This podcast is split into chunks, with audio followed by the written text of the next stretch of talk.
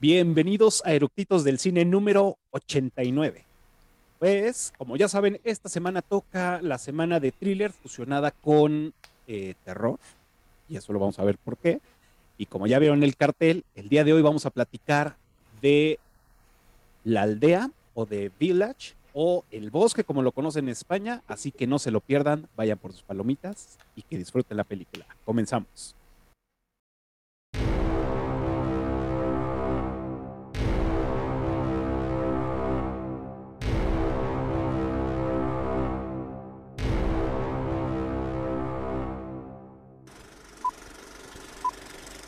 ¿Ya está grabando?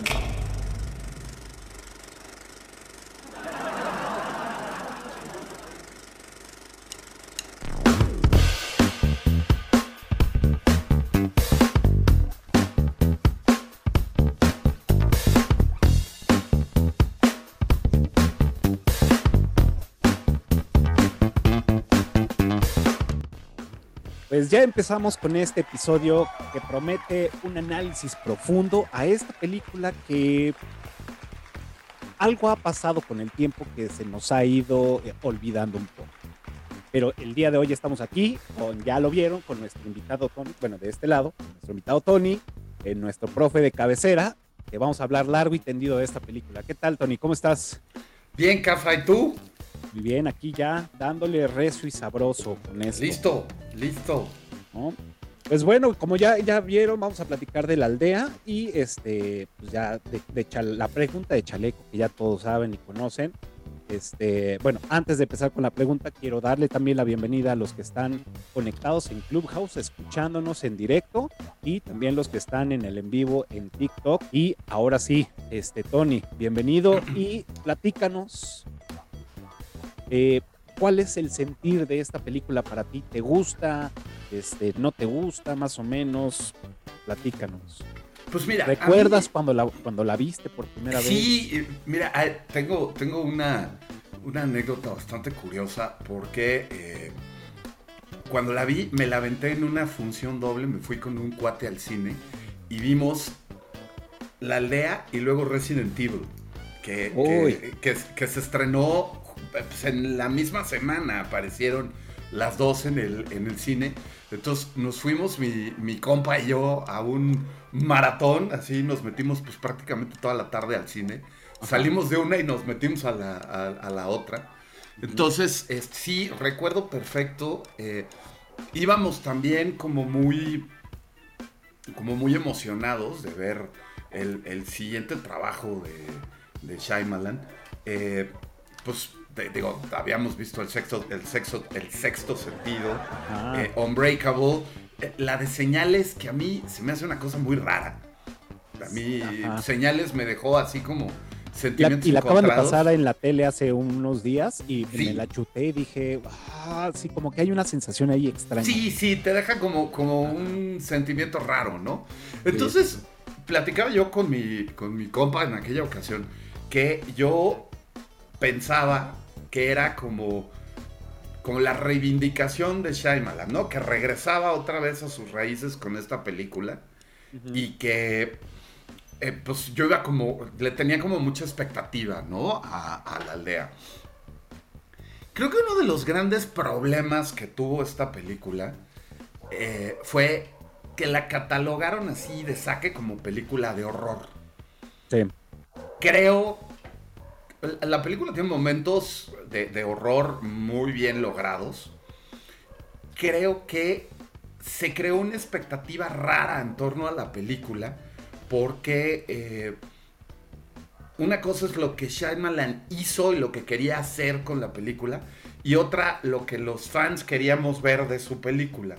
Entonces, de repente creo que por eso causó alguna decepción y no solamente entre los fans, sino la crítica en general, como que la crítica en general estaba esperando como el comeback del, del sexto sentido, o sea, un- una cosa similar. Ah, Y, y Shyamalan, pues, quería hacer otra cosa, ¿no? O sea, contar otra historia. Creo que la, la manera de ver la, la aldea, desde un muy particular punto de vista, la aldea es más bien como un cuento de hadas moderno. O sea, tiene tiene esos elementos que tienen los cuentos de hadas, o sea, tiene al monstruo, tiene eh, eh, este asunto totalmente gótico del bosque, ¿no? que, que, rodea a este pueblito que, pues, Shyamalan lo logra muy bien.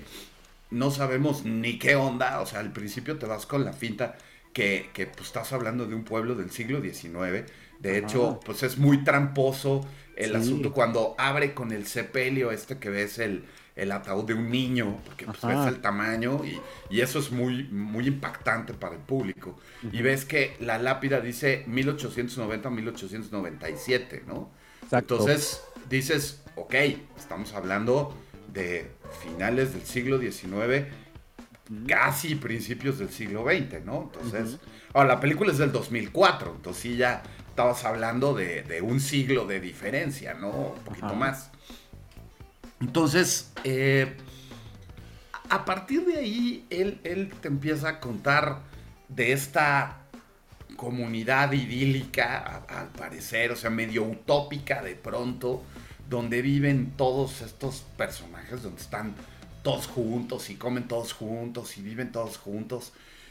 Y, que al parecer, pues, viven esta vida, pues sí, utópica. A mí me da esa impresión, eh, donde no desean nada, donde el materialismo no existe, donde todos conviven en perfecta armonía y de repente te empiezas a dar cuenta que hay algo oscuro ahí metido cuando empiezan a hablar la, primera parte es cuando ves estas niñas que encuentran la flor roja, que están barriendo, ya están jugando y, dan de vueltas con las escobas y, de repente encuentran la flor roja y, la arrancan y la entierran.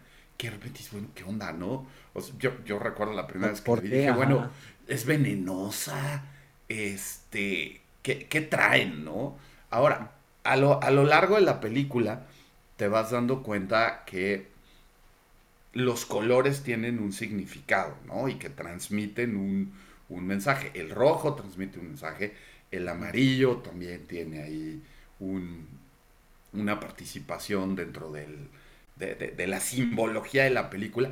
Y esto es algo que Shyamalan ya había hecho en, el sexto sentido, el rojo también era un, elemento de resaltar ciertas emociones y ciertos personajes dentro de la historia. Aquí lo vuelve a hacer y además incorpora algunos otros colores, entre ellos el, amarillo, ¿no? Que digamos que son los dos más, más representativos. Ahora, también Shyamalan cometió un error.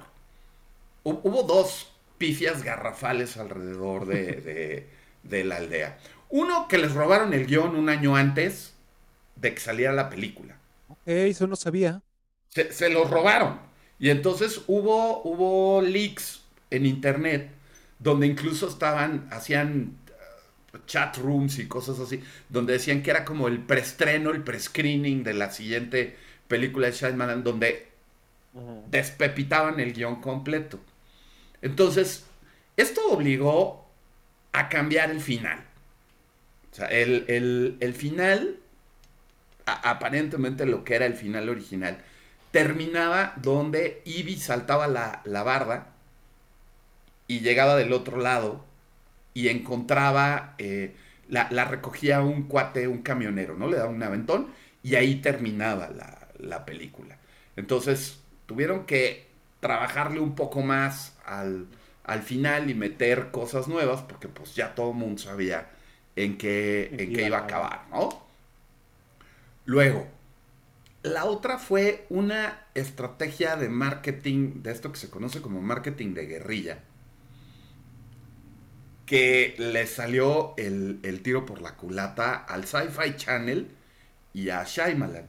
El Sci-Fi Channel saca un documental, así muy entre comillas, que se llama eh, Los secretos escondidos de M. Night Shyamalan, ¿no? The, the Buried Secrets of M. Night Shyamalan, ¿no?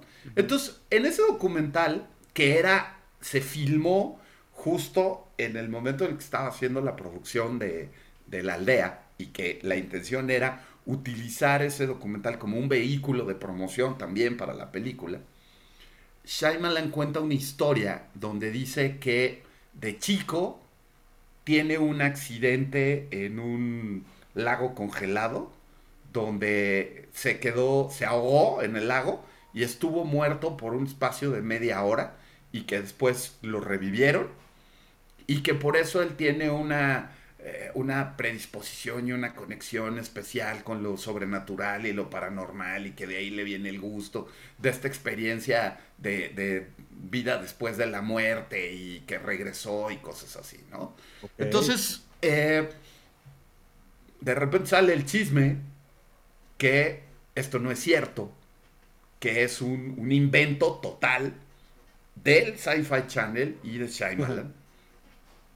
Eh, de hecho, el, el, de Relaciones Públicas y Prensa que firma el comunicado del, documental, ni siquiera existía, era un cuate que se habían inventado el nombre. Eh, el escándalo llegó a tal grado que el que era eh, Dallas, el presidente del Sci-Fi Channel en aquella, en aquella época, sale a dar una disculpa pública y una explicación por presiones de NBC, que era la cadena madre del Sci-Fi Channel, cuando NBC le dice, bueno, ¿qué hicieron? Este, sale el, presidente del Sci-Fi Channel a decir, este, no, pues perdón, este, fue un, un intento de, así, guerrilla marketing, que, este, pues bueno, pues no salió muy bien, ¿verdad? Entonces, este, pues no, no es cierto, esto, esto es falso, el documental, este, pues, pues no es tal, ¿no? Es, es una ficción.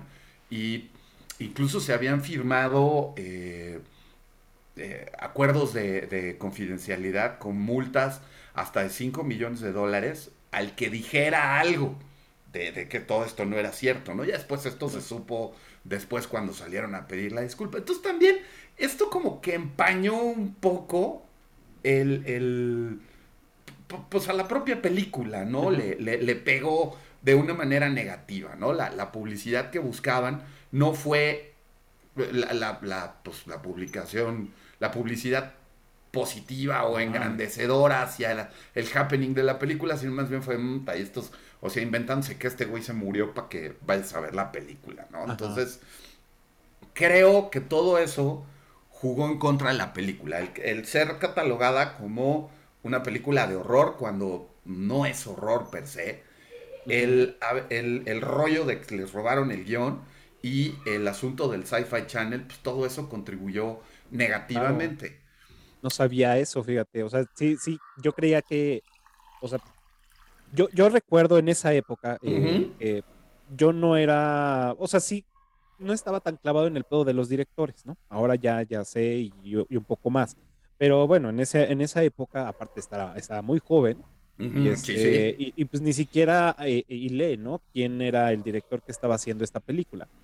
Sino, en ese momento, pues también me hubiera, hubiera dicho, ah, bueno, si me latieron estas dos anteriores, pues sí las quiero ver, ¿no? Em, y entonces, pues digo, con la premisa de, güey, unos monstruos, es una película de terror y todo, eh, que también así la, me la vendieron y pues bueno, ah, la, compré porque aparte en esa época este, estaba muy clavado en el pedo de, de, la, del terror, o sea, estaba metido en el vampirismo, estaba metido el horror, estaba metido en muchas cosas este, muy oscuras. Sí, sí. me latía, me latía un chingo. Entonces dije, güey, a huevo, va, a haber bien una película de terror, ¿no? Entonces, cuando la empiezo a ver, y, y como bien dices, sale la primera escena en esta, cuando están en el entierro, digo, ándale, esto se va a poner bueno, güey. Entonces, empieza la película con, con, esta, con esta carga de, de, mm, eh, con esta carga visual para que, una, para que reconozcas el sitio y dos, también para que empieces a entender y cómo te van platicando, cómo, cómo es el pedo ahí dentro de la, de la, o sea, no se me hizo como muy, muy a huevo ni, ni a calzador, sino que no, no, no, no. Fue, fue, fue transcurriendo perfecto, como vas entendiendo conforme la película, que no es necesario entenderlo desde un inicio, pero lo vas descubriendo y tampoco te genera el de ya, en chinga, a ver, dime qué pedo aquí, ¿no? Entonces, creo que eso también ayudó mucho a que yo la disfrutara, porque yo iba con otra perspectiva.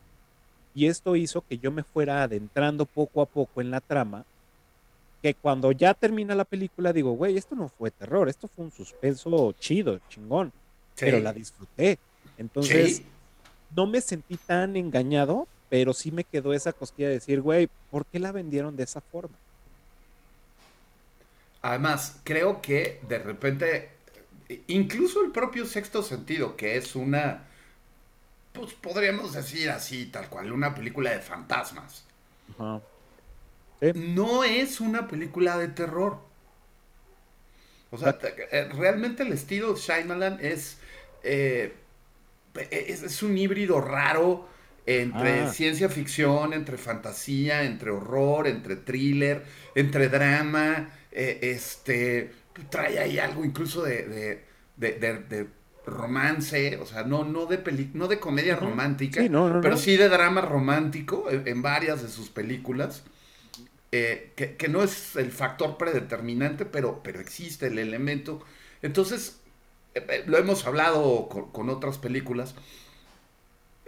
El cine moderno, y me refiero al cine moderno de los probablemente de los 60 o de los 70 para acá, ha sufrido una hibridación en los géneros, que ya encontrar algo que sea una cosa absolutamente pura de un solo género es, ah. es complicado, ¿no? Entonces tienes dramas épicos de guerra, tienes horror, ciencia ficción, eh, comedia. Y es que también este es nuestra evolución como ser humano. O sea, nosotros ya no, ya no, ya no estamos tan perceptivos para una sola historia, ¿no? Digo, hay nichos muy específicos para el tema de decir, güey, me gusta el gore y me gusta ver sangre a borbotones y desmembramiento y todo lo que tú quieras, y es un nicho muy específico. Total. Pero como Ya, ya evolucionamos en todo, ya no nada más necesitamos el que me espanten putidas así en, en, una escena, sino ya también necesitamos un poco más de trama y necesitamos a lo mejor un poco más de, de, este, un poco de comedia ahí para que suavice un poco y luego otra vez el putazo. Entonces, concuerdo con, totalmente contigo. Ahora, de repente, de repente nos quejamos mucho de las, las películas simplonas con personajes eh, acartonados o, unidimensionales, vamos a ponernos así muy, muy técnicos. Y entonces, cuando quieres un personaje tridimensional, este, pues, pues no puedes hacer un personaje complejo apegándose estrictamente a un solo género. Ahora, en mi muy particular opinión, Shyamalan es un director de personajes. O sea, es un cuate que sustenta las historias a partir de sus personajes. No es como, como George Lucas, que George Lucas no es un director de actores, es un director de efectos especiales y de, y de monstruos y de robots y de naves y de otras cosas, ¿no? O sea, la historia está sostenida por otros lados. Entonces, Shyamalan, que eso es algo que es impresionante, el cast que tiene esta película. tienes varios ganadores de Oscar. Eh, está, eh, obviamente, Sigourney Weaver, está Adrian Brody, está William Hurt, eh, el propio J.C. Eisenberg, que empezaba su carrera por allá de los 2004 y que tiene un par de escenitas este, esta niña Bryce Dallas Howard, que lo hace magnífico. Sí. Eh, Joaquín Phoenix. De hecho, me pasa algo muy chistoso con esta, con esta chica, con Bryce Dallas. Yo es la primera vez que, la, o, sea, o, que la recuerdo fue en esta película. Sí. Y tanto se me, tanto se me, se me lo hizo tan bien en, mi gusto, lo hizo tan bien que yo ya no la, o sea, que la vi, yo ya la veo en otras películas y me recuerda a una chica, la, la chica ciega de, la, aldea. la aldea. claro. O sea, ya la tengo así. Sí. Cabrón. Sí, sí, entonces, o sea, tienes un, cast impresionante, eh, incluso para, o sea, ahora hablamos de estos nombres y, o sea, estás hablando de pura vaca sagrada, ¿no? Sí, claro. En aquel entonces ya lo eran. O sea, por lo menos Adrian Brody, William Hurt y Sigourney Weaver eran, sí, ya estaban... Eh, eran coencumbrados, ¿no? Sí. Sí, pues William, William y Joaquín Phoenix, estaba saliendo apenas en Pandillas de Nueva York, una madre así. Sí, sí, sí. Entonces, eh, o sea, creo que el cast es genial, las actuaciones son muy buenas. Hay una pequeña escena que a mí me causa un poco de confusión que es la primera vez que vemos salir a, a Ivy, a, Bryce Dallas, que eh, eh, juega unas carreritas con Adrian Brody, salen corriendo así entre el cerro, que, de repente a mí me hizo dudar al principio si era débil visual nada más o si estaba completamente ciega. Sí. Porque para moverse en, en un terreno tan disparejo como se ve que era una subida así como Sí, claro. una colinita y demás, y correr así como corrió, yo ahí como que no le creí mucho que era ciega. Ya después, pues sí te indican que, que- que está completamente ciega, ¿no? Pero a mí me causó un poco confusión esa parte que dije, bueno, sí está, no está. O sea, está bien Ajá. que los, la- las personas invidentes tienen esa capacidad de memoria, de, de conocer perfectamente claro. su entorno y, y tenerlo perfectamente medido y dominado a partir del resto de sus sentidos. Pero me pareció que era estirar un poquito la liga además poniéndola a correr, ¿no? Pero, Y bueno, ya, ya después como que lo remedian, este, ya vemos Sí. más el uso del bastón Sí. e incluso hay un par de escenas donde se ve que ella está contando.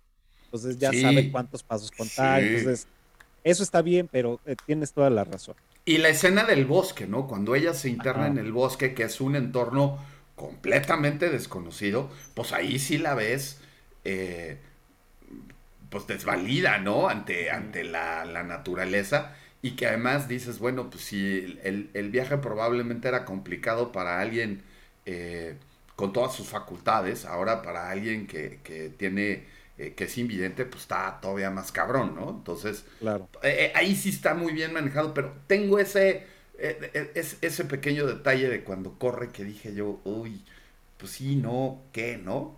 Claro. Entonces, bueno, Oye, creo que, eh, sí, Per- perdón, mira, por acá, este, digo, antes de que pasemos a otro tema, sí, sí, sí, hace rato eh, por aquí en Clubhouse, este, Valentino nos estaba eh, pidiendo la, la palabra y pues bueno, le vamos a dar la bienvenida para que nos platique este, qué piensa o qué sí, es lo que sí, nos quería sí, comentar. sí, adelante, adelante. Venimos. Adelante, Valentino, buenas noches.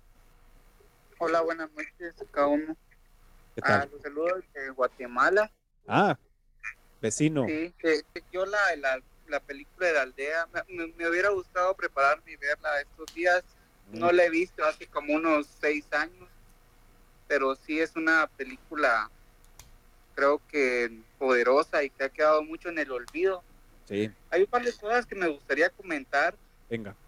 sobre, sobre esto y creo que es sobre la algo que recuerdo yo mucho de esta película es como esa metáfora la metáfora del, del dolor que creo que la mencionan casi al final. El, el padre la- le menciona a la chica eh, cómo se llamaba la chica no recuerdo la, la, la chica ciega. A Ivy Ajá. le habla sobre el dolor, ¿no? Que, que no podían huir del dolor, del dolor por más que lo buscaron y como que quedan ahí como un poco en incertidumbre qué es lo que iba a suceder, si iban a quedar encerrados ahí en la aldea o ya no.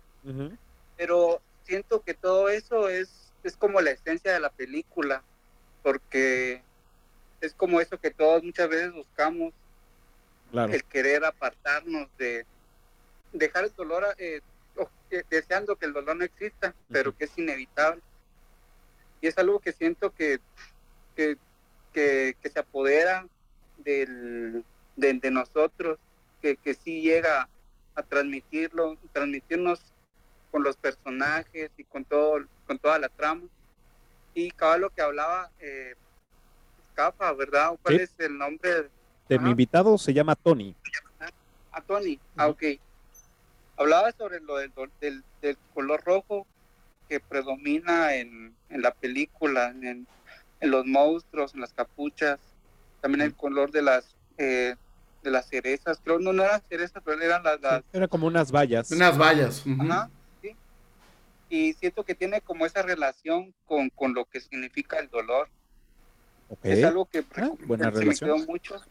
Ajá. Se me quedó mucho de la película. Y otra cosa es que mientras iban hablando ustedes, fui anotando aquí algunas cosas que, de las que me recuerdo. Y es sobre el sonido. Claro. Siento que el sonido en la película cuenta mucho porque al inicio ahí están todos comiendo en una sala, en una sala, perdón, en una mesa larga. Se- o sea, se- recuerdo que estaban como comiendo tranquilos y de pronto se escucha el sonido, un sonido demasiado extraño que Ujú. proviene del bosque. a, a, través del sonido, desde el inicio de la película, que es demasiado visual, a través de lo sonoro nos empiezan a, a contar que, que, viene algo muy grande. Y creo que también el sonido de la soledad que se mantiene en toda la película es algo también muy importante que nos mete en toda esa atmósfera. Exacto. Muy bien. Gracias, Valentino. Seguimos por acá y más adelante vamos a tener más interacción. Eh, pues efectivamente, como, como bien lo dice Valentino, este, pues bueno, esta película, el sonido, pues le valió pues, un Oscar, ¿no? Este, se ganó el, el, Oscar por mejor este, score y también, este, pues bueno, aunque no estuvo nominada para mejor este sonido original, bueno, para mejor este edición de sonido, estuvo muy platicada, ¿no? Entonces, eh, como bien lo dice Valentino, el, sonido, la música fue algo que ayudó mucho a la película, a, a Y fíjate que hablando de, sonido, hay un, hay, un, hay un dato ahí medio curioso. A la película le dan clasificación R, o sea, de, adultos, sí.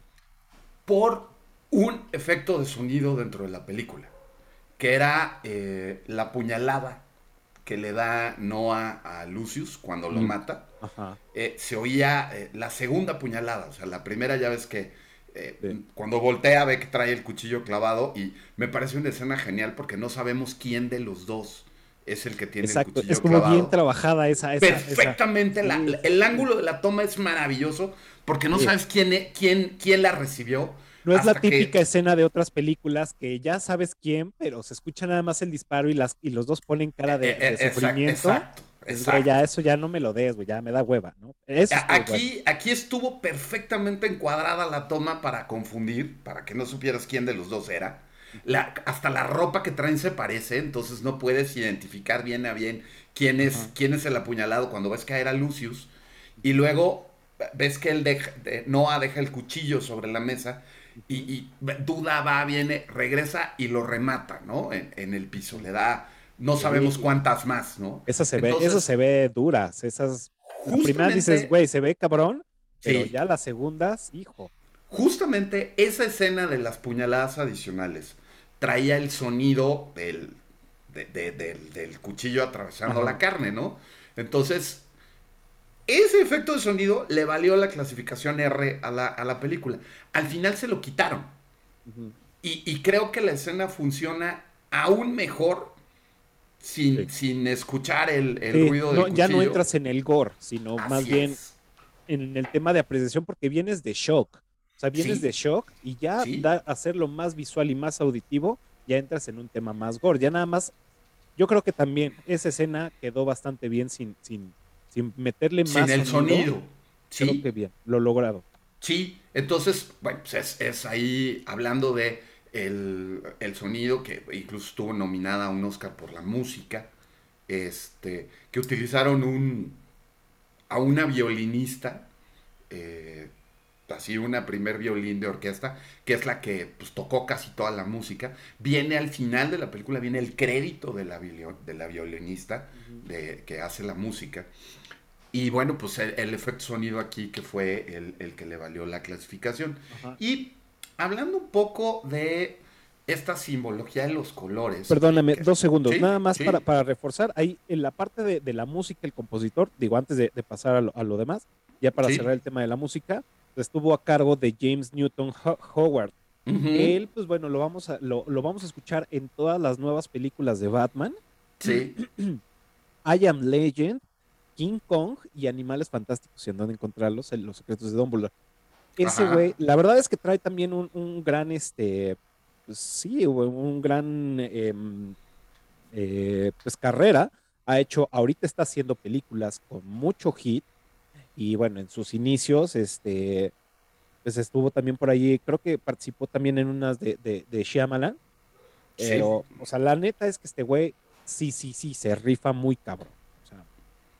Nada más era como, como agregar este, el, dato cultural, hizo todo el score también de, esta película, que fue la nominación que, que tuvo. Y este, pues bueno, nada más era eso como para rematar el tema de la música. De la música. perdón. Sí.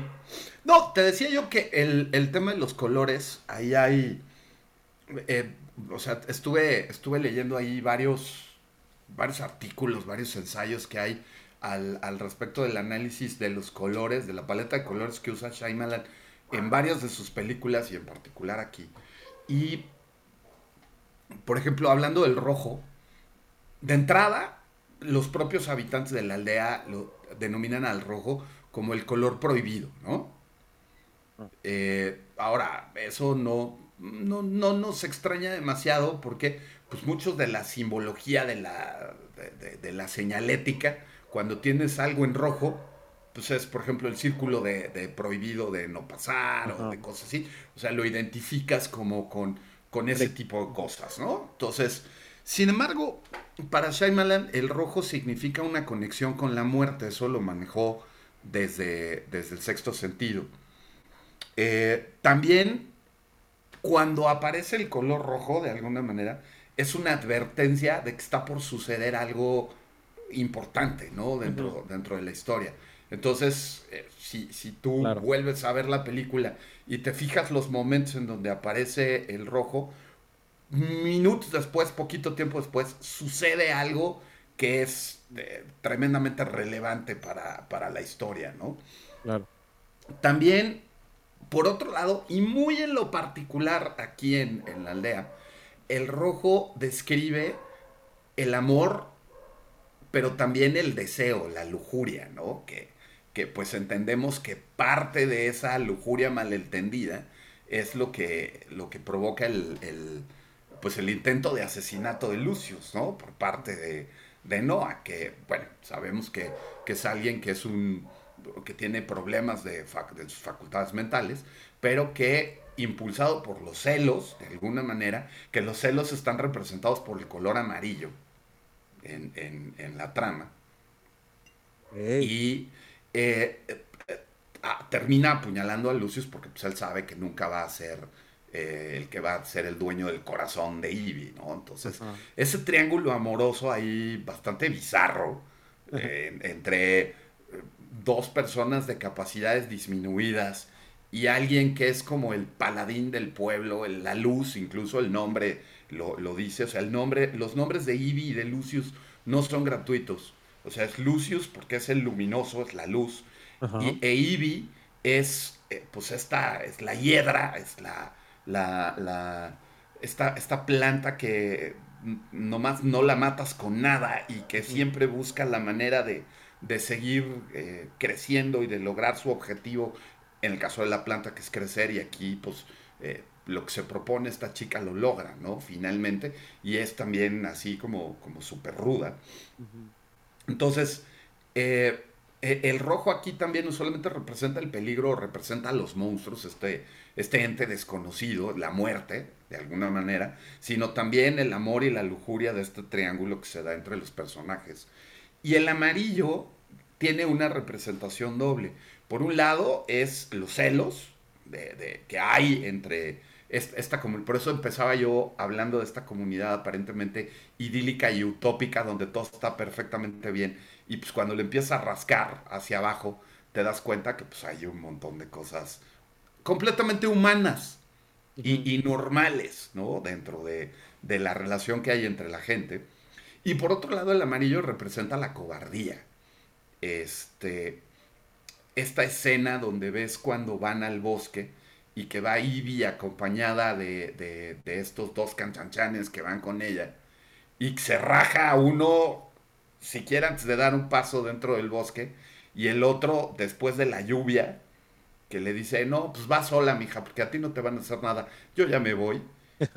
y, entonces ella se despoja de la capa, de, alguna manera, y luego la, termina llenando de lodo, que ya no es una, copa, una capa amarilla, pero cuando encuentra el camino de grava, se quita la capa y continúa su camino.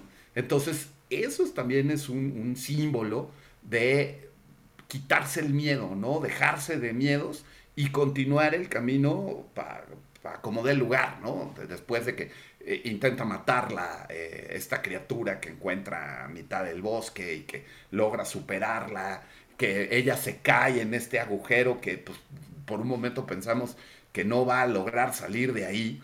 Claro. Que además, eh, ahí en, la filmación fue un, problema porque filmaron justamente en los meses otoñales para, para tener ese, mm. e, e, ese ambiente que vemos en el bosque y en, y en la aldea. Y les cayó una nevada temprana que les iba a complicar todo. Durante la noche llovió y la nieve se logró derretir y, pudieron continuar filmando. Y el hoyo lo escarbaron justo después de que nevó y llovió. Por eso es que terminan hechos un asco, todos llenos de lodo. O sea, eso, así era el terreno, así estaba. No, no fue preparado, sino pues no hubo de otra porque así estaban las condiciones del lugar. La película la filmaron en, en un pueblito en Pensilvania. Pensilvania. Chatsford, Pensilvania.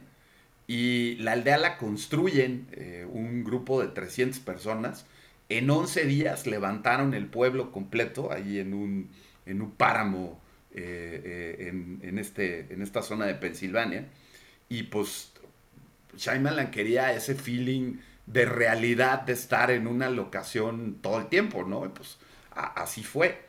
Entonces, de, hecho, de, hecho, se ve en algunas tomas se llega a apreciar este, manchas de nieve. Sí. no, no intenso, pero sí, digo, como bien lo dices, con la lluvia, pues bueno, se, se fue muchísima, pero sí, efectivamente.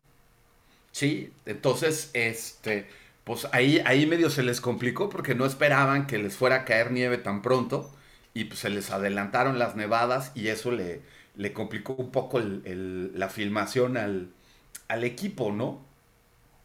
Eh, entonces, eh, otro, otra, otra cosa curiosa es, en un principio las criaturas, eh, de estos, los innombrables, el diseño de la criatura era como se ve en los jeroglíficos de las piedras. Ah, sí, en los rupestres, ¿no? Que, ajá, que eran como un león parado en dos patas, ¿no? Hasta con melena y toda la cosa. Entonces, eh, cuando Shyamalan vio los primeros diseños de los disfraces en cámara, dijo, hijo, no, esto se ve rechafa, ¿no? Entonces, pidió al, departamento de, criaturas que, hiciera un rediseño del, monstruo, que se viera mejor en pantalla. Y bueno, pues el, que tenemos se ve fantástico, ¿no? el, fotografía perfecto y es bastante temible, ¿no? Y, bastante horroroso. Que finalmente era el, efecto que quería lograr Shyamalan con, con el monstruo. Entonces tuvo que cambiar el diseño de su idea original porque pues a la hora de, verlo en cámara pues no funcionaba, ¿no? Yo creo que, yo creo que nos pasó a muchos eh, la introducción de estos monstruos, vamos a llamarles así, de estos monstruos, de estos seres, eh, cómo fue gradualmente durante la película. O sea, primero te, te, te, explica, ¿no? Te dicen, güey, cuando es que el rojo es el color prohibido por estos güeyes, ¿no? Claro. Que están en, en, en, el bosque, ¿no? Entonces, ellos usan, tienen este color, nosotros el color de protección es el amarillo. Nosotros tenemos un, un pacto, firmamos un acuerdo diciendo, ustedes no pasan de, de para acá y nosotros no pasamos para allá y nos llevamos chingón durante todo este tiempo. Entonces ahí ya nos empiezan a generar como una carga de cierta tensión porque dices, en cualquier momento van a aparecer estos güeyes. ¿En qué momento este pacto se va a ir a la mierda? ¿no? Y, van a, y vamos a, a, ver a, a, los monstruos, ¿no? Cuando ya empezamos a escuchar este, como decía Valentino, ¿no? Que empiezas a oír los rugidos, así que se oían de lejos en el bosque. Exacto. Te, los va trayendo poco a poco. Ah, eso está, chingón. Y no como en otras películas que, pues sabes que va a haber un monstruo, pero pues ya te aparece y te, espante y ya, ¿no?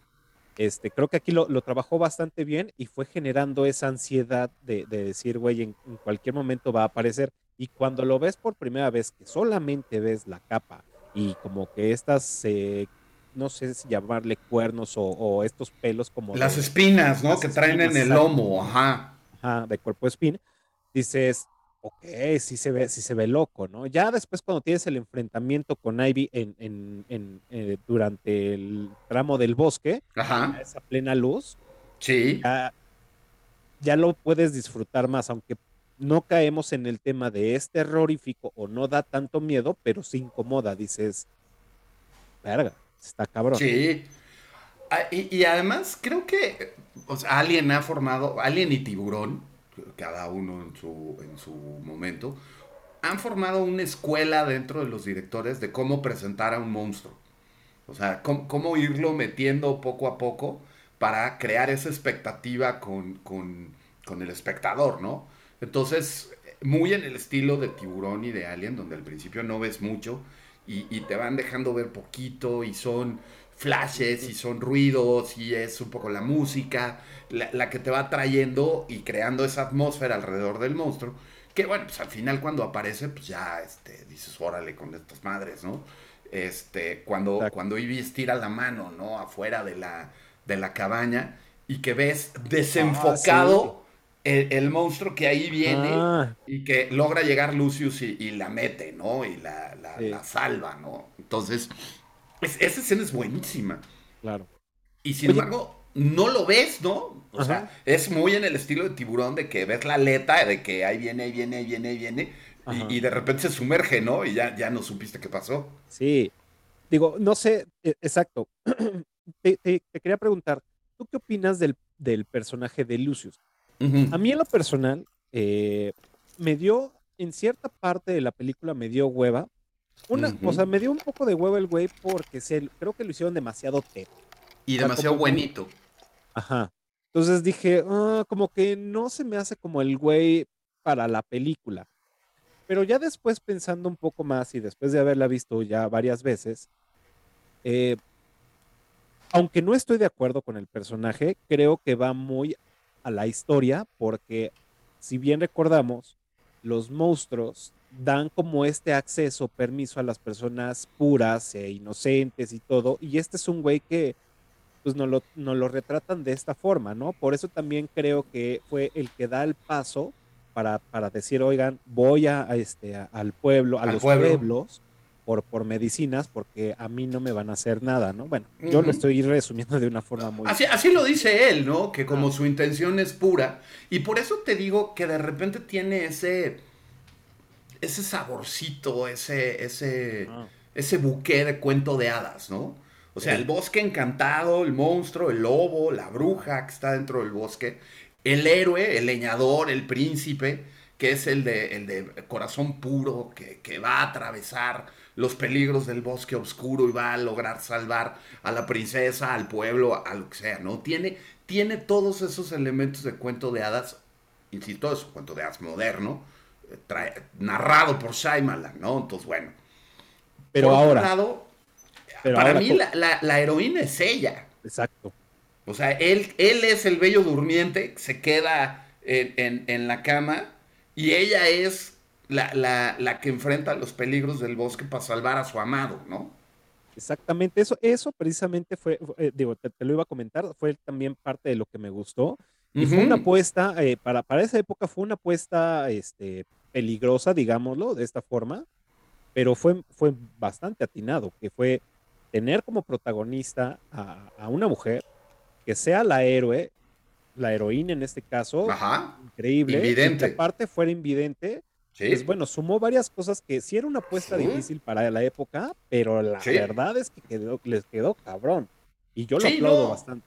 No, funciona, funciona muy bien, porque en el momento en el que ella le revelan el gran secreto del pueblo, claro. que, que o sea, también ella no ve, ¿no? O sea, percibe ese secreto a través de pues, de, del resto de sus sentidos, y aún así se da cuenta del, del, de la magnitud de la revelación que le acaban de hacer, ¿no? Entonces, eh, no, no, a mí, a mí y, y, por otro lado, también el, vamos a ponerlo muy entre comillas, porque yo, yo ahí a, a, habría que analizarlo un poco más. El villano, muy entre comillas, es quien menos te lo esperas que es justamente el, el personaje de Adrian Brody.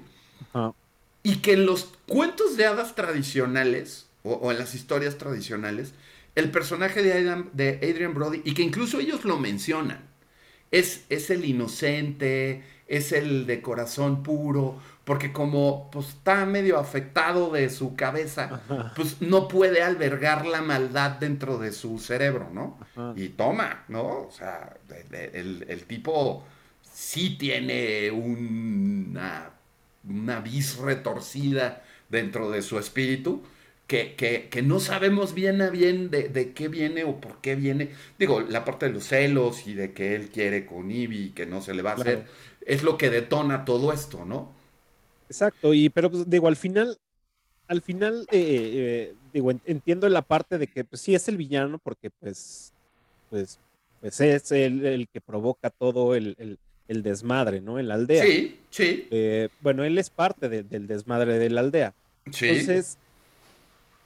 Por eso decía yo que es, que es el villano como el detonante de, toda la acción, porque si él no hubiera hecho lo que hace desde antes, pues no, se hubieran metido, no, tenemos historia, ¿no? O sea, así de importante es la, participación de Noah, ¿no? Pero... Y este brother lo hace muy bien lo hace bastante bien. Adrian Brody lo que haga lo hace bien, ¿no? Entonces, ahora, otra, otra cosa. Ale, Ale, digo, aquí, aquí voy a hacer un paréntesis. La estábamos viendo ayer. ¿Sí? Y, y, y dice, me dice Ale, no, yo en esta película lo hace bien este cabrón. Y le digo, sí. Dice, no, como en otras. Y le digo, ¿como en cuál otras no? dice, ay, güey, en, en la de mm, el pianista, ya, que lo maten. Digo, Sí, güey, sí, sí caga el personaje, pero lo hace bastante bien el güey. Pues sí, o sea, justamente esa es la idea, que te caiga mal. O sea, llega un momento de ya con este güey, ya, ¿no? Entonces, sí. Sí, exacto. Este. Otra, otra cosa interesante es que Shyamalan, al igual que. Digo, el que empezó. con el que hizo grande este tipo de participaciones fue Hitchcock, ¿no? El hacer cameos en sus propias películas.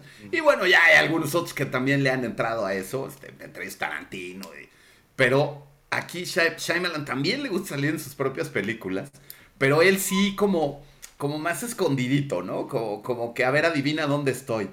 Y aquí la, la, aparición de Shyamalan es, él es el otro ranger, el otro guardia del, del, parque, el que está leyendo el periódico y siempre vemos la toma de atrás o que le tapa la cara el periódico. Y el único momento en donde se alcanza a ver la cara de Shyamalan es en el, en el vidrio del refrigerador.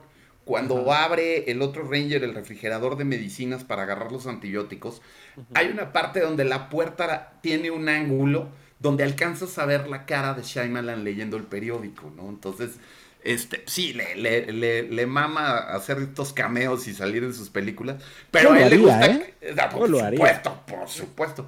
Pues sí, sí, sabes por qué Hitchcock hacía eso, ¿no? Sí, claro. Porque Hitchcock decía que el rockstar de la película era el director. Ajá. Que lo importante en una película era el director. Y que por eso él salía en sus películas. Los actores, pues bien decía Hitchcock, que eran como ganado, ¿no? Y que había que tratarlos como ganado. Y eso, eso decía Hitchcock.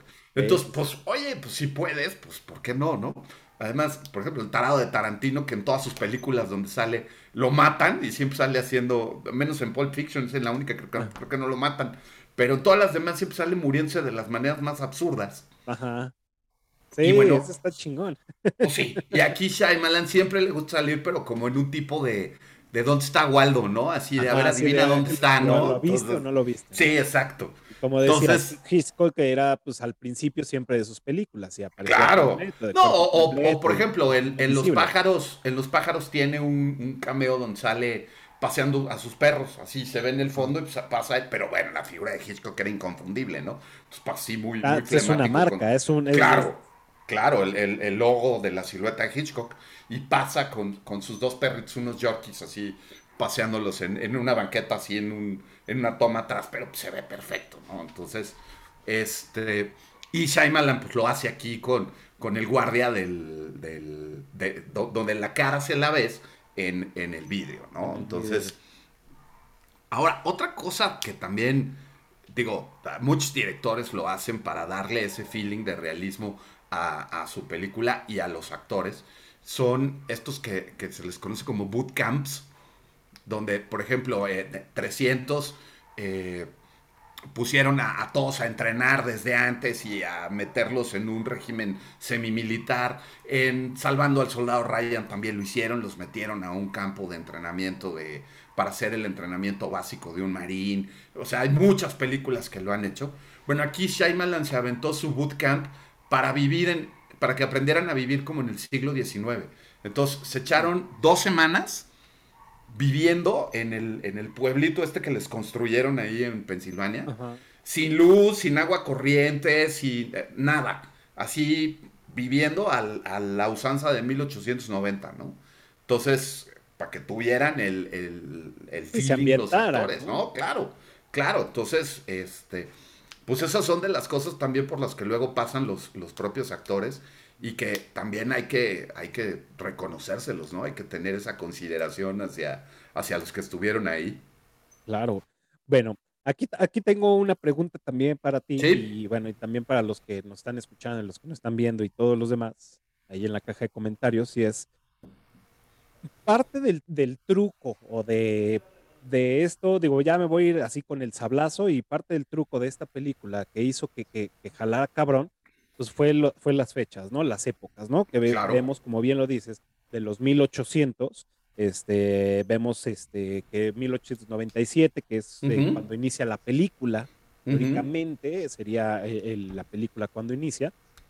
Y luego tenemos este brinco, ¿no? Cuando, cuando salta la barda eh, eh, esta, esta, esta, chica y pues nos encontramos con otra realidad. Totalmente. Entonces, parte de lo que me hace pues, pues sí, como, como cuestionar, este, bueno, no cuestionar, sino más bien lo que me da una gran duda sobre esto es, ¿por qué los, los, este, los más, los viejos, o no, no recuerdo cómo les llamaban, pero los... Sí, the elders, sí, sí, sí, sí. Este, ¿por qué decidieron estar en esa época?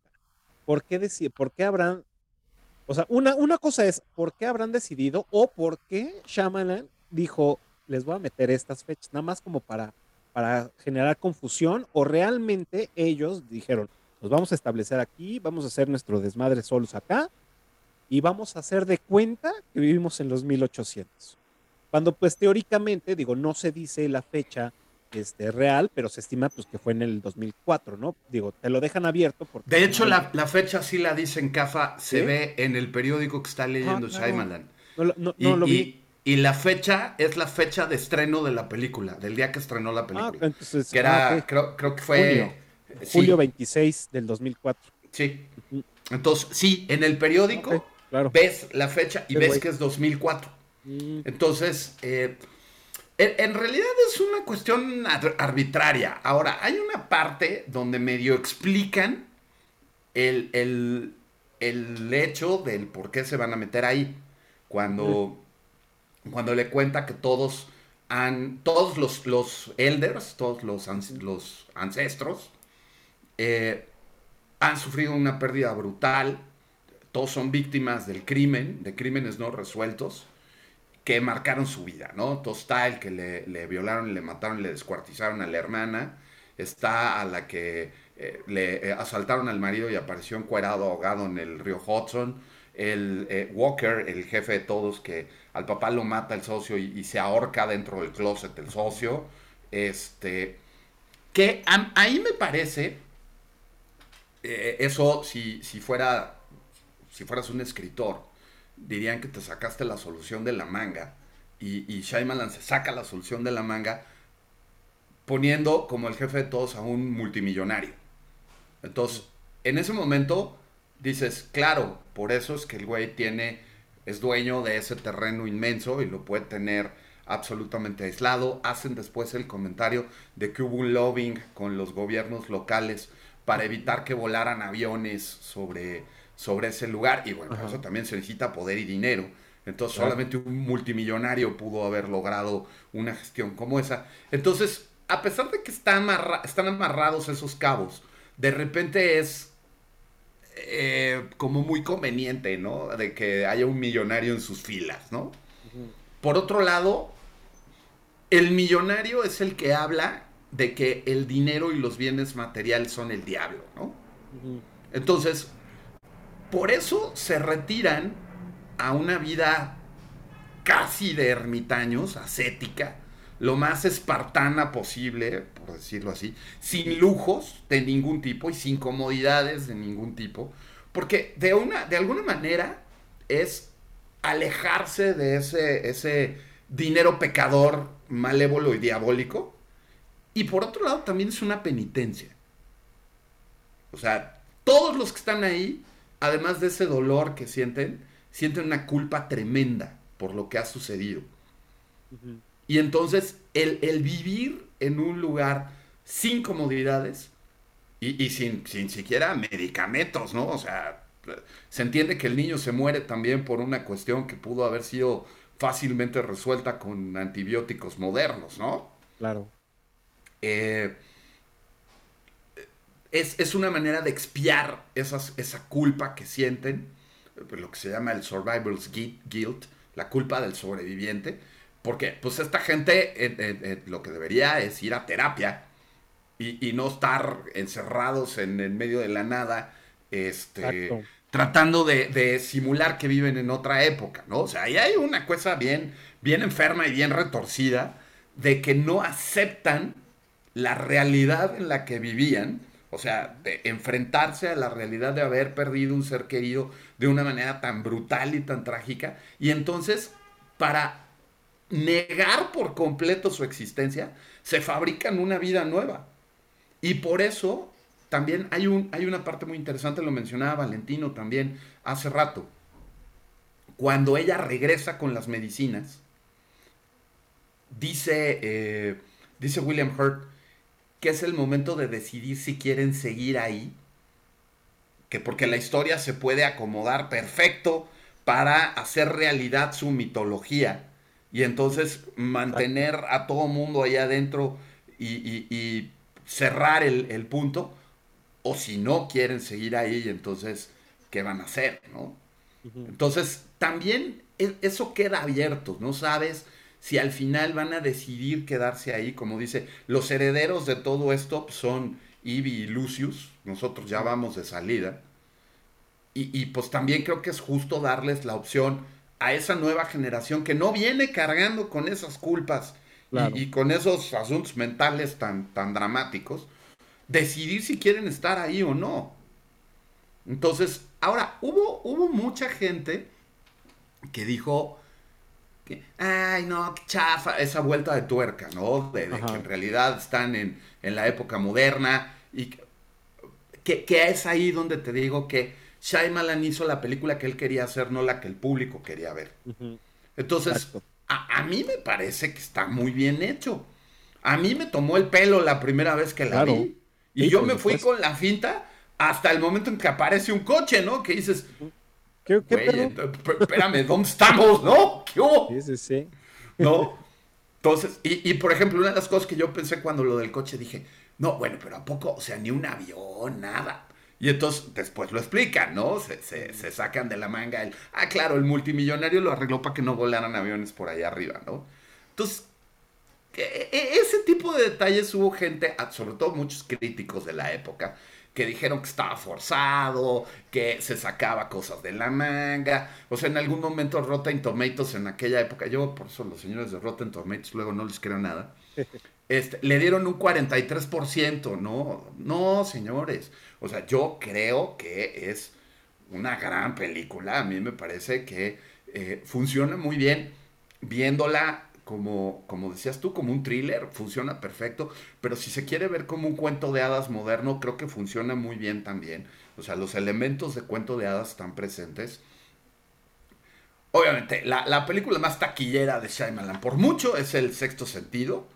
Eh, es la más exitosa y la más taquillera, pero pues a esta no le va nada No le fue nada mal. ¿eh? No, o sea, 257 millones de dólares de, taquilla en la primera exhibición contra 60, millones. Pues oye, pues salió a poco más de cuatro veces el, eh, la inversión. A, todas luces fue un éxito, ¿no? Entonces, pero pues de repente hubo gente que... O sea, siempre hay alguien que, que, quiere ver algo del Discovery Channel y no una película de fantasía. Sí, no, creo que es una película infravalorada. Creo que, como bien decías al principio, con el paso del tiempo ha ido ganando un, un, grupo de culto alrededor de la película, cosa que me parece muy justa. O sea, la, película merece ser revisitada y, vuelta a ser evaluada. Y creo que la prueba del tiempo la ha pasado muy bien también. Sí, y, fíjate que también, o sea, todos los problemas que, por los que tuvo que pasar cuando, cuando pues, salió la película y ahorita en la actualidad, ya, ya, ya, ahora, ahora, dije, bueno, pues este, la voy a volver a ver porque pues hay que, hay que revisitarla para el episodio. Sí. la sorpresa es que no está en ninguna plataforma de streaming. Oh, sí, así es. Entonces, pues bueno, tuvimos que buscarla en el, en el internet para, para poder visitarla. Eh, estuve también este, a punto para irla a comprar, porque como ven, a mí me, me, encanta todavía algunas películas, las compro en, físico, las tengo en físico. Dije, bueno, pues la voy a ir a comprar, porque según yo la tenía, pero eh, no, o sea, sí, la tuve, la presté y no me la regresaron, no sé a quién se la presté. Entonces, cuando la empecé a ver, dije, puta, bueno, voy a ir a... Entonces empezó a caer un aguacero y pues bueno, ya, dije, bueno, voy a, voy a, este, a, buscarla por internet. Afortunadamente la encontramos, pero esto tampoco, eso tampoco ayuda, ¿no? Digo, de hecho, la, la casa productora fuerte es este um, Touchstone. Touchstone, la distribuidora de Disney. Sí, y, dices, güey, ¿qué pedo? ¿En dónde, ¿En dónde quedó, no? Entonces, pues no está, no está tan bien cool porque creo que sí, como bien dices, es una película que la banda pues debería de estar viendo o, debería de, volver a, visitar cuando se le antoje, ¿no? Es, una, es un buen thriller, no es una película de miedo tan intensa como un conjuro que, está cargada de, emociones, como siniestro. Este, es una, es, o, el silencio de los inocentes, ¿no? los inocentes, ajá. Sino más bien es algo que puedes disfrutar, pero que también te va a dar cierto este, incomodidad al verla, ¿no? De, eh, para las primeras veces. Ese también es otro punto. Es otro punto que, a lo mejor no tiene este un punto a favor la película. Es la ves una vez, ya verla dos veces va, va decreciendo. Va decreciendo las ganas porque ya sabes qué es lo que va a pasar, porque ya sabes el giro de tuerca. Dices, ah, sí es una película para visitarla, pero para apreciarla. Porque pues ya no te va a sorprender, ¿no? O sea, verla con gente que no la ha visto Exacto. Es, padre también. Exacto. O sea, es, como para irla introduciendo a las nuevas generaciones, ¿no? O sea, que, vayan conociendo esta, esta película dentro de la, de la filmografía de Shyamalan. Y por ejemplo, para mí hay, este, o sea, hay dos películas de Shyamalan que han sido poco maltratadas y que a mí me parece que son muy buenas. Una es esta y la otra es la de The Happening, la de las plantas. Esta no la he visto. Uy, es un peliculón. Sí, le, he querido ver, pero no, no, no, no Y, ahí, hay, ahí hay ecos a, novelas de ciencia ficción como El Día de los Trífidos y cosas así, ¿no? Este, hay unas cosas muy buenas. Ahora, otra cosa que, se me había olvidado decirte y que también empañó un poco el, rollo de la película es que a Shyamalan lo acusaron de plagio con, ah, esta película. Eh, hay una autora de fantasía, ciencia ficción juvenil que se llama Margaret Peterson Haddix, que tiene un libro que se llama Running Out of Time del 96, donde la premisa es básicamente la misma.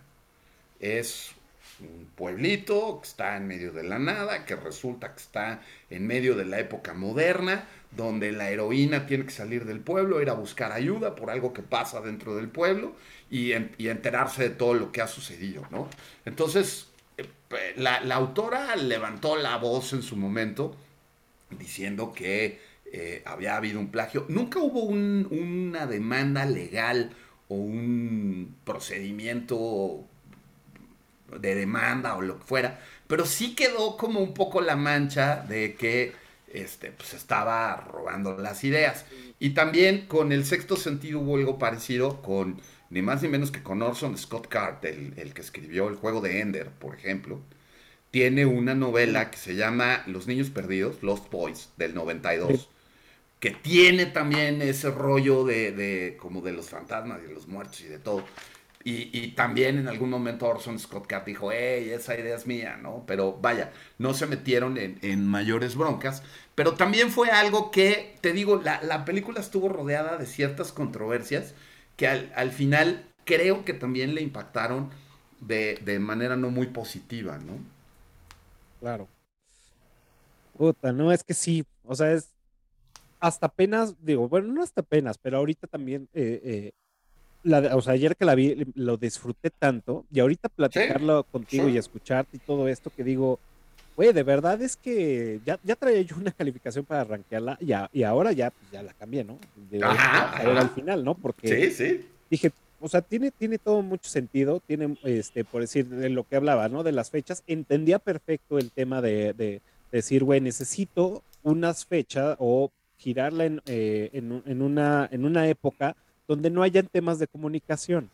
Claro. Para que no estén en contacto con el mundo externo y que no hayan tentaciones y la chingada. Entonces dije, ah, ok, yo creo que por eso la hicieron ahí. Y ya después de, de, pues, el giro de, de decir, no, no, están en la actualidad, en ese entonces, 2004, dices, ok, entonces me daba como más esa, esa, mm, esa cosquilla de decir, o lo hizo este güey porque dijo, ¿por qué no? Me vale madres, no hay alguna justificación, simplemente lo quiero hacer ahí, ¿no? Sumando el tema de la comunicación, porque creo que también eso fue un factor importante. Y por el otro lado, pues la onda bizarra de estos güeyes, digo, si ya de, de una de, ya de entender que son unas personas que se van a aislar del mundo actual y se van a, a este, a meter en, un, en una, bueno, van a crear una aldea donde van a decidir vivir en qué época van a vivir, porque al final pues son personas experimentadas y cada quien tenía un, un, este, una especialidad en algo y que pues bueno, juntaban todos los requisitos para poder sobrevivir y ser autosuficientes, tener los huevos de decir, ah, bueno, pues no nada más nos vamos a ir a nosotros, vamos a hacer una comunidad. Una comunidad, así es. vamos a generar este, vamos a, vamos a, a, pegarle recio para que tengamos más hijos y todo esto se vuelva más grande Digo, ahí que también es un tema, es un problema, o en un momento iba a haber un tema de, de, de, controlar la población, ¿no? Claro. y, por eso, pues también una manera natural de controlar la población es, pues, dejar que si se enferman se mueran, ¿no? Exacto. Sí, o sea, Es, es muy crudo y muy rudo, pero así es. Y además, bien mencionabas ahorita el asunto de las especialidades. Pues justamente la especialidad de eh, de Edward Walker, que es el personaje de William Hurt, es profesor de historia. Ah, él, habla en algún momento, dicen que es profesor de historia eh, de, Estados Unidos, entonces pues por eso tiene perfectamente estudiado y, al menor detalle eh, la, ubicación en, a finales del siglo XIX, ¿no? Seguramente es una de sus especialidades de estudio. Muy bien. Pues eh, no sé si este, bueno, por acá, ah, bueno, retomando, tenía aquí un, una, o sea, de lo de las inspiraciones y cuando mencionaste que lo habían acusado de plagio y todo. Sí, sí, sí. Este, pues lo, lo que dicen es que pues, esta película, este, Shyamalan, porque aparte de ser director, es el escritor y, así es, y el productor. ajá, y productor aparte, y todos los que conocemos a, a Shyamalan o que lo, o que lo seguimos, sabemos que pues todas sus películas las dirige y las, bueno, obviamente las dirige y las, y las escribe, ¿no? En su mayoría. Hay otros donde lo invitan. Este, en esta, curiosamente dicen, o bueno, por ahí dicen que está inspirada en, en dos películas, en Cumbres Borroscosas. Yes. Como un drama épico y también la de King Kong del, del, del 33, ¿no? Sí. Esta comunidad que vive con miedo con las criaturas. Sí. No es oficial, pero por ahí dicen que sí este, se basó en estas dos películas, lo cual pues también me tiene sentido. Y seguramente se ha de haber basado en otras, ¿no? Pero, pero pues bueno, ya sabemos cómo es la banda. Este. otra cosa también, Sigourney Weaver dijo, dijo, que este que había tenido pesadillas durante dos semanas después de haber leído el guion. Ah, claro. O sea, me, parece significativo porque, pues, oye, estás hablando de la mismísima Ellen Ripley, ¿no? O sea, ah. o sea Sigourney Weaver no se espanta con cualquier cosa, ¿no? Entonces, dice que, que el guion le causó así un, fuerte conflicto. Y eh, en algún momento pensaron eh, como, como primera opción para el papel de Noah a Ashton Kutcher. Qué bueno que no se quedó ese güey. Este, qué, bueno que se lo dieron a ella. Ashton Kutcher, este, el del 70 Show, este, que fue novio de Mila Kunis algún tiempo. Ah, pues, claro, un- ya, ya, ya. Claro, claro, claro. Un Ajá. baboso, el que sale en Dude, Where's My Car, ¿no? Ajá. Entonces, Sí, sí, sí, pues, no, no, no, no me cuadra, ¿no? Pero bueno, pues como era, como era alguien que, que jalaba taquilla, pues en algún momento también lo pensaron para, para el papel, ¿no? Y. Ah, pues eh, Ah, un- una cosa. una- Kate, este, a Kristen Dunst, ¿no? Que era la que... Kristen había- Dunst también, y se había- fue a hacer Elizabeth Town y El Hombre Araña, porque pues, había más lana allá, ¿no? Evidentemente. Eh, otra cosa curiosa es que eh, las que aparecen como hermanas, eh, que son Ivy y mm, creo que Judy se llama. Judy, ajá. la, la hermana, son Bryce Dallas y Judy Green, las, las actrices, que vuelven a salir de hermanas después en Jurassic World. Jurassic World, Son, claro. son la, la mamá de los niños y la tía que trabaja en el, en el parque. Entonces, este, porque además sí se parecen, físicamente sí se dan un, un aire. Sí. Entonces, en, en Jurassic World volvieron a salir de hermanas. Aquí salen de hermanas y, y luego en Jurassic World. Muy bien. Pues no sé, eh, no sé si tengas eh, algún otro comentario, otro dato que quieras compartirnos antes de, de, mm, Bueno, a ver, tengo otra, otra pregunta. Sí, una venga. última. Digo, ya más o menos con lo que nos has platicado, este, entiendo ya un poco el- tu concepto y lo, lo que piensas sobre, ¿no? Sí, sí. Sobre una aldea así. Quitemos el panorama de que tú viste un tema de dolor o de cosas así, ¿no? De ¿Tú culpa. harías eso? ¿Tú te irías así a, a formar un- una, una comunidad este, aislada de- de- del mundo? ¿Lo harías? No, yo, o sea, yo creo que tendrías que tener una tremendísima decepción de, de tu vida y de tu realidad, porque no implica nada más tu vida. O sea, puedes, puedes de repente decidir dedicarte a otra cosa completamente distinta, como el de este, American Beauty, ¿no? Que, de repente Kevin Spacey dice que quiere trabajar vendiendo hamburguesas en el McDonald's y manda todo al carajo, ¿no? O sea, un cambio radical de tu existencia y de tu vida. Sí, a lo mejor en algún momento decide que te quieres volver hippie o que te quieres este, ir a estudiar focas o no sé, ¿no? O sea, es- ese tipo de cambios creo que son válidos. Pero una evasión total de la realidad. O sea, renegar que eres un hombre que vive en el siglo XXI o una mujer que vive en el siglo XXI y que te quieres regresar a vivir al siglo XIX porque eh, eh, es, es como decir que paren el, paren el juego, me quiero bajar. No, hermano, de la vida no se puede uno bajar, ¿no? Más que con los tenis por delante. Entonces, pues esta es la realidad que nos tocó vivir. Ahora, puedes hacerle cambios, pero no cambios espaciotemporales, ¿no? Sí, claro. Entonces, creo que e- ese, ese grado de negación yo no lo haría, ¿no? O sea, Bien. y no, no solamente por, por el punto de la comodidad, que también es un punto, por supuesto, este, yo soy de los que le duele la cabeza y se toma una aspirina, yo no, yo no gano indulgencias ni puntos para llegar al cielo por aguantarme el dolor, ni mucho menos, no. No eres o sea, de los y- que se pone el, el hilito rojo en la... en la- No, ni madres, viva la farmacología y la ciencia. Este, no, no, no, no. Entonces, o sea, yo no me imagino, deja tú, o sea, una infección estomacal o, o- o de respiratoria. O sea, que te cortes un dedo y se te infecte el dedo y no tengas agua oxigenada o no tengas un antiséptico decente Ajá. para limpiarte y que te tengan que cortar la mano o el dedo por gangrena porque pues no Sí, hubo claro. manera de salvártelo. No, no, no, no, o sea, yo no me imagino una situación como No, esa. de- o sea, yo creo que de los primeros dolores es el dolor de muelas. Imagínate, no, No, no, no, no, o sea, mordiendo tu, tu, tu cabeza de clavo, ¿no? Para que se te quite el dolor. No, pues No, no, qué horror. no, no, no hay manera, ¿no? Ahora, muy independientemente del punto de la, de la comodidad, que, que es, es un punto válido e importante, está eh, este otro de llegar a ese extremo de negar la realidad. O sea, eso, eso sí es rayar en lo esquizofrénico. O sea, sí, sí está muy mal. Por eso te dije en algún momento que pues, estos cuates, en vez de haberse ido a vivir en medio de la nada, lo que debieron haber ido es a tomar terapia, ¿no? Pero Claro. bueno, pues les hubiera salido más barato.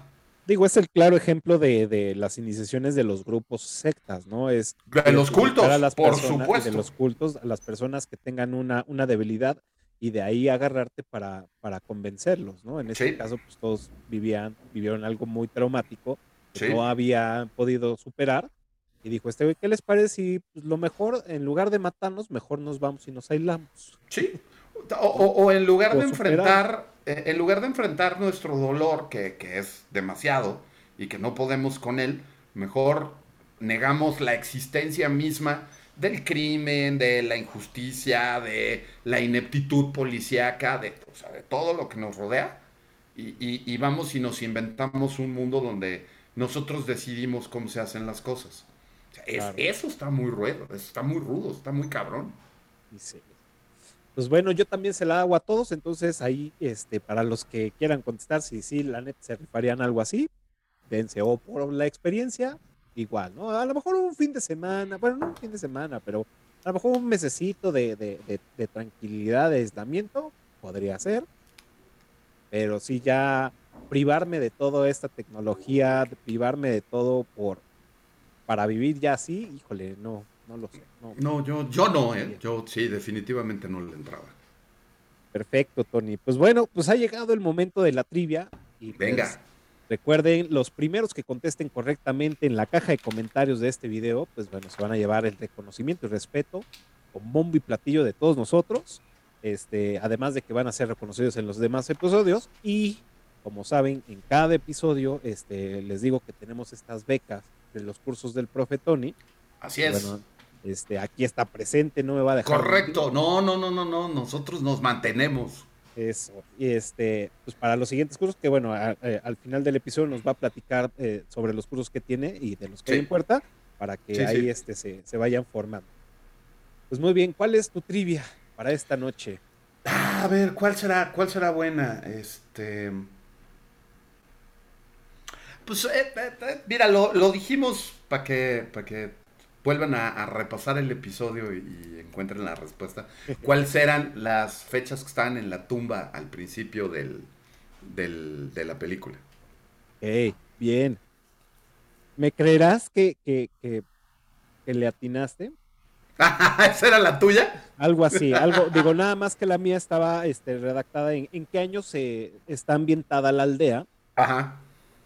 Eh, bueno, vamos a dejarlas, digo, creo que creo Sí, que es válido. Es sí. en qué año está ambientada la aldea y en qué año se cree que realmente es. ¿no? Sí. Entonces, Sí. digo, son dos, este, Bien. una que te lleva a la otra, ¿no? Están, agarraditas de la mano. Correcto. Perfecto. Pues ven, ahí está ya la trivia de esta noche. Están, facilitas, son dos nada más, porque luego hemos tenido episodios que son seis invitados y son seis que tienen La- que contestar. La, entonces ya- la trivia es más complicada, sí. Pues creo que está, está, está buena onda, así que ya saben, este, contesten los primeros que contesten correctamente en la caja de comentarios de este video en YouTube.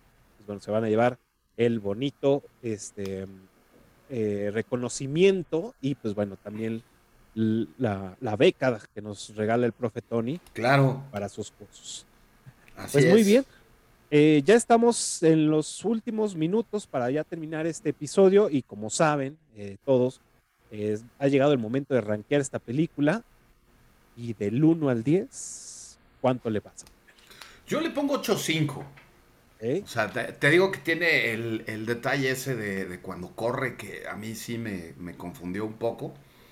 Eh, tiene, tiene algunas otras cositas que me, me impedirían ponerle el 10 así abierto, pero creo que un 8.5 sin problemas lo, lo logra la película. Y esto es, digamos, revisitada. Claro, De, de primera vez, yo creo que sí, un 9 fácil. sí, claro. Fíjate que a mí me pasó al revés. Yo le había puesto un 8 este, de, las, de las veces que las había visto. Este, y, y yo venía también ya desenvainando un, un 8, 8, 5, pero como te lo dije, ya cambié de opinión. Y yo en esta ocasión sí le voy a dar un 9. Bien. Creo que, creo que se lo merece. eh, con todo lo, lo que nos has platicado, nos has compartido, parte de lo que este, de, de la parte de la investigación que hice, este, le subió ese, ese, ese medio punto más. El que- ranking. Ajá, la verdad es que sí vale la pena. Y más porque ahorita, este, digo, lo voy a decir en las recomendaciones, y más ahorita porque este güey lo traigo como, como aquí. O sea, Sí, he sí, visto sí. cosas, basta- he revisitado varias cosas de este güey que digo, sí, no lo, era, Sí. era demasiado joven para entender a este güey. Ah, todavía lo no, lo, no lo sigo entendiendo mucho, pero ya disfruto más su cine que antes. Muy bien, Tony. Pues ahí está este, ya el ranking. Y este. Y vamos a la sección, la última sección de esta noche, y es las recomendaciones, la tarea que tenemos todos para ver en esta semana. Y pues bueno, platícanos qué estás viendo, qué nos recomiendas, en qué plataforma, para todos los que nos están escuchando y viendo. Mira, este, primero eh, eh, sería de, de cine. ¿eh? Eh, acabo de ver Black Phone y es una maravilla. O sea, soy totalmente parcial porque la, la película es de Joe Hill, el, el- el hijo junior favorito de Stephen King. Me acordé de ti cuando, cuando leí que era el guion de él, dije, el Sí, profeto. Sí, sí, sí. Es- está basada en un cuento de Joe Hill que es una maravilla. Este es una belleza de adaptación del cuento, o sea, es casi, casi, casi el cuento tal cual puesto en, la pantalla. El director es el que, dirigió la primera de Doctor Strange y que dirigió una de las del Conjuro, la, que, donde sale Ethan Hawke también en el Conjuro, la del demonio este que sale de las películas. Ajá. Que hay una escena donde hasta está afilándose las, las Sí. uñas ahí en, en un proyector y todo. Bueno, es ese El, el- director. el director de Siniestro también. el director de Siniestro. Grandes películas. Sí. Eh, es un thriller sobrenatural de eh, un asesino serial de niños. O sea, básicamente esa es la, la premisa. Y el, eh, el último, la última de sus víctimas, un niño que se lleva, que eh, pues empieza a... El, el- el teléfono negro que da título a la película, empieza en el sótano donde está encerrado, empieza a recibir llamadas de las otras víctimas de este cuate. Mm, Entonces, eh, muy buena, muy buena la, la película. Eh, Ethan Hawke hace un gran papel.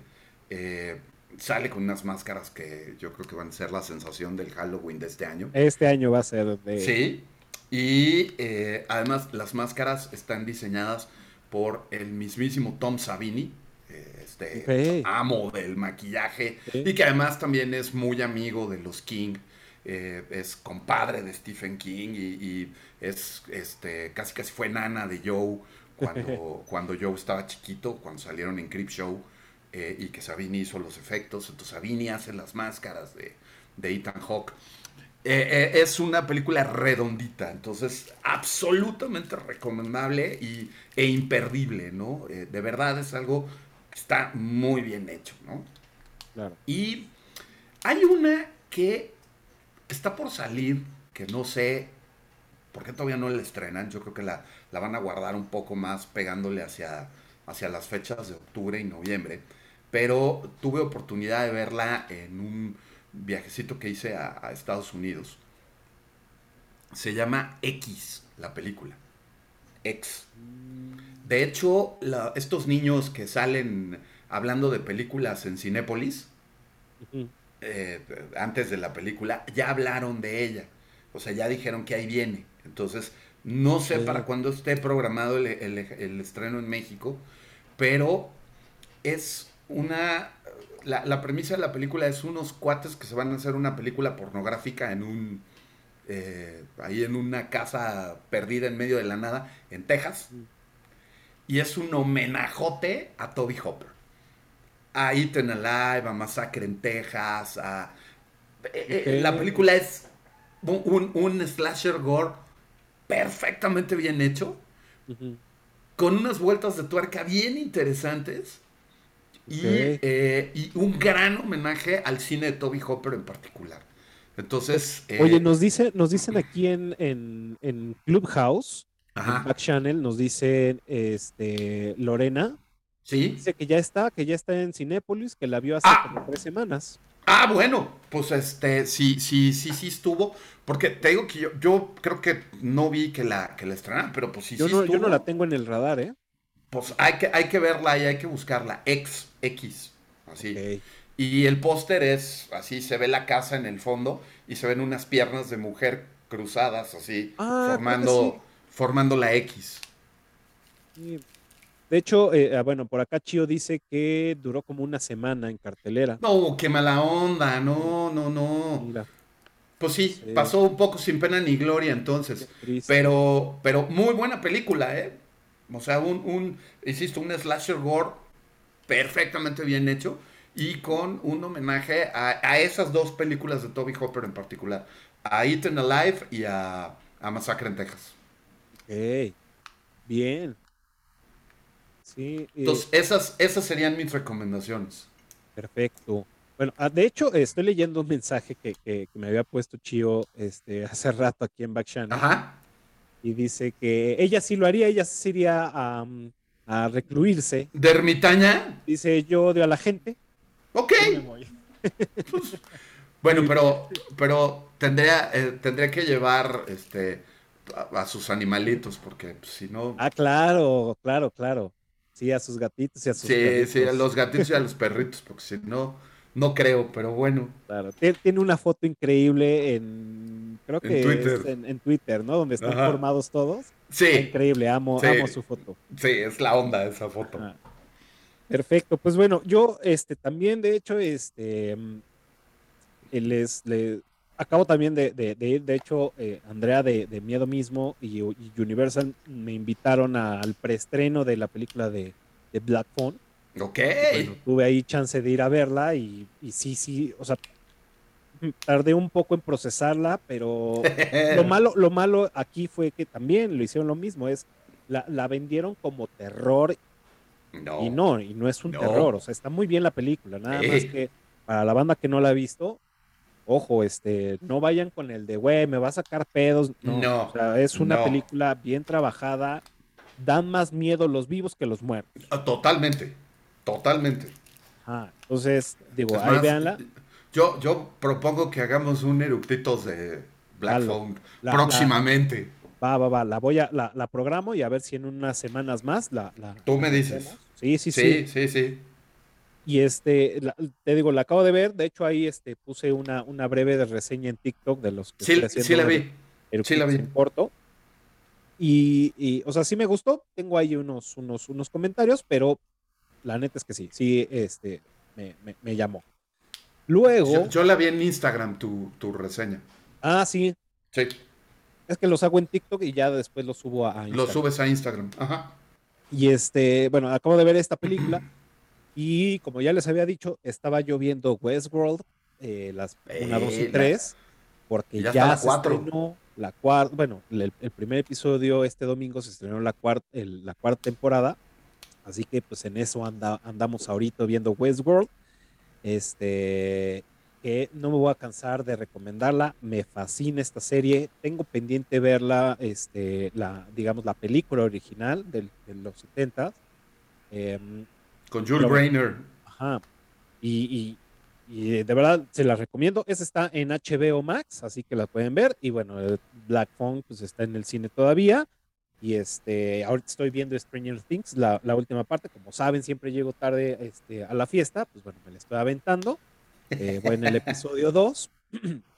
Entonces digo, ya es por, por, por, por este, pues, por compromiso, ¿no? Por, sí, tengo que tener.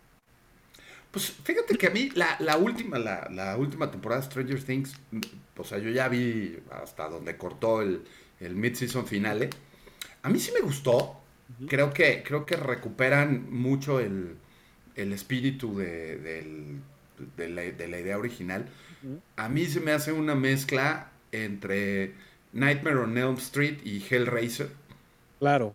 Entonces, eso me gustó. claro, está, claro. está bastante más sangrienta y más, más violenta que, que lo que habíamos visto en las temporadas anteriores. Eso me gustó también. Y.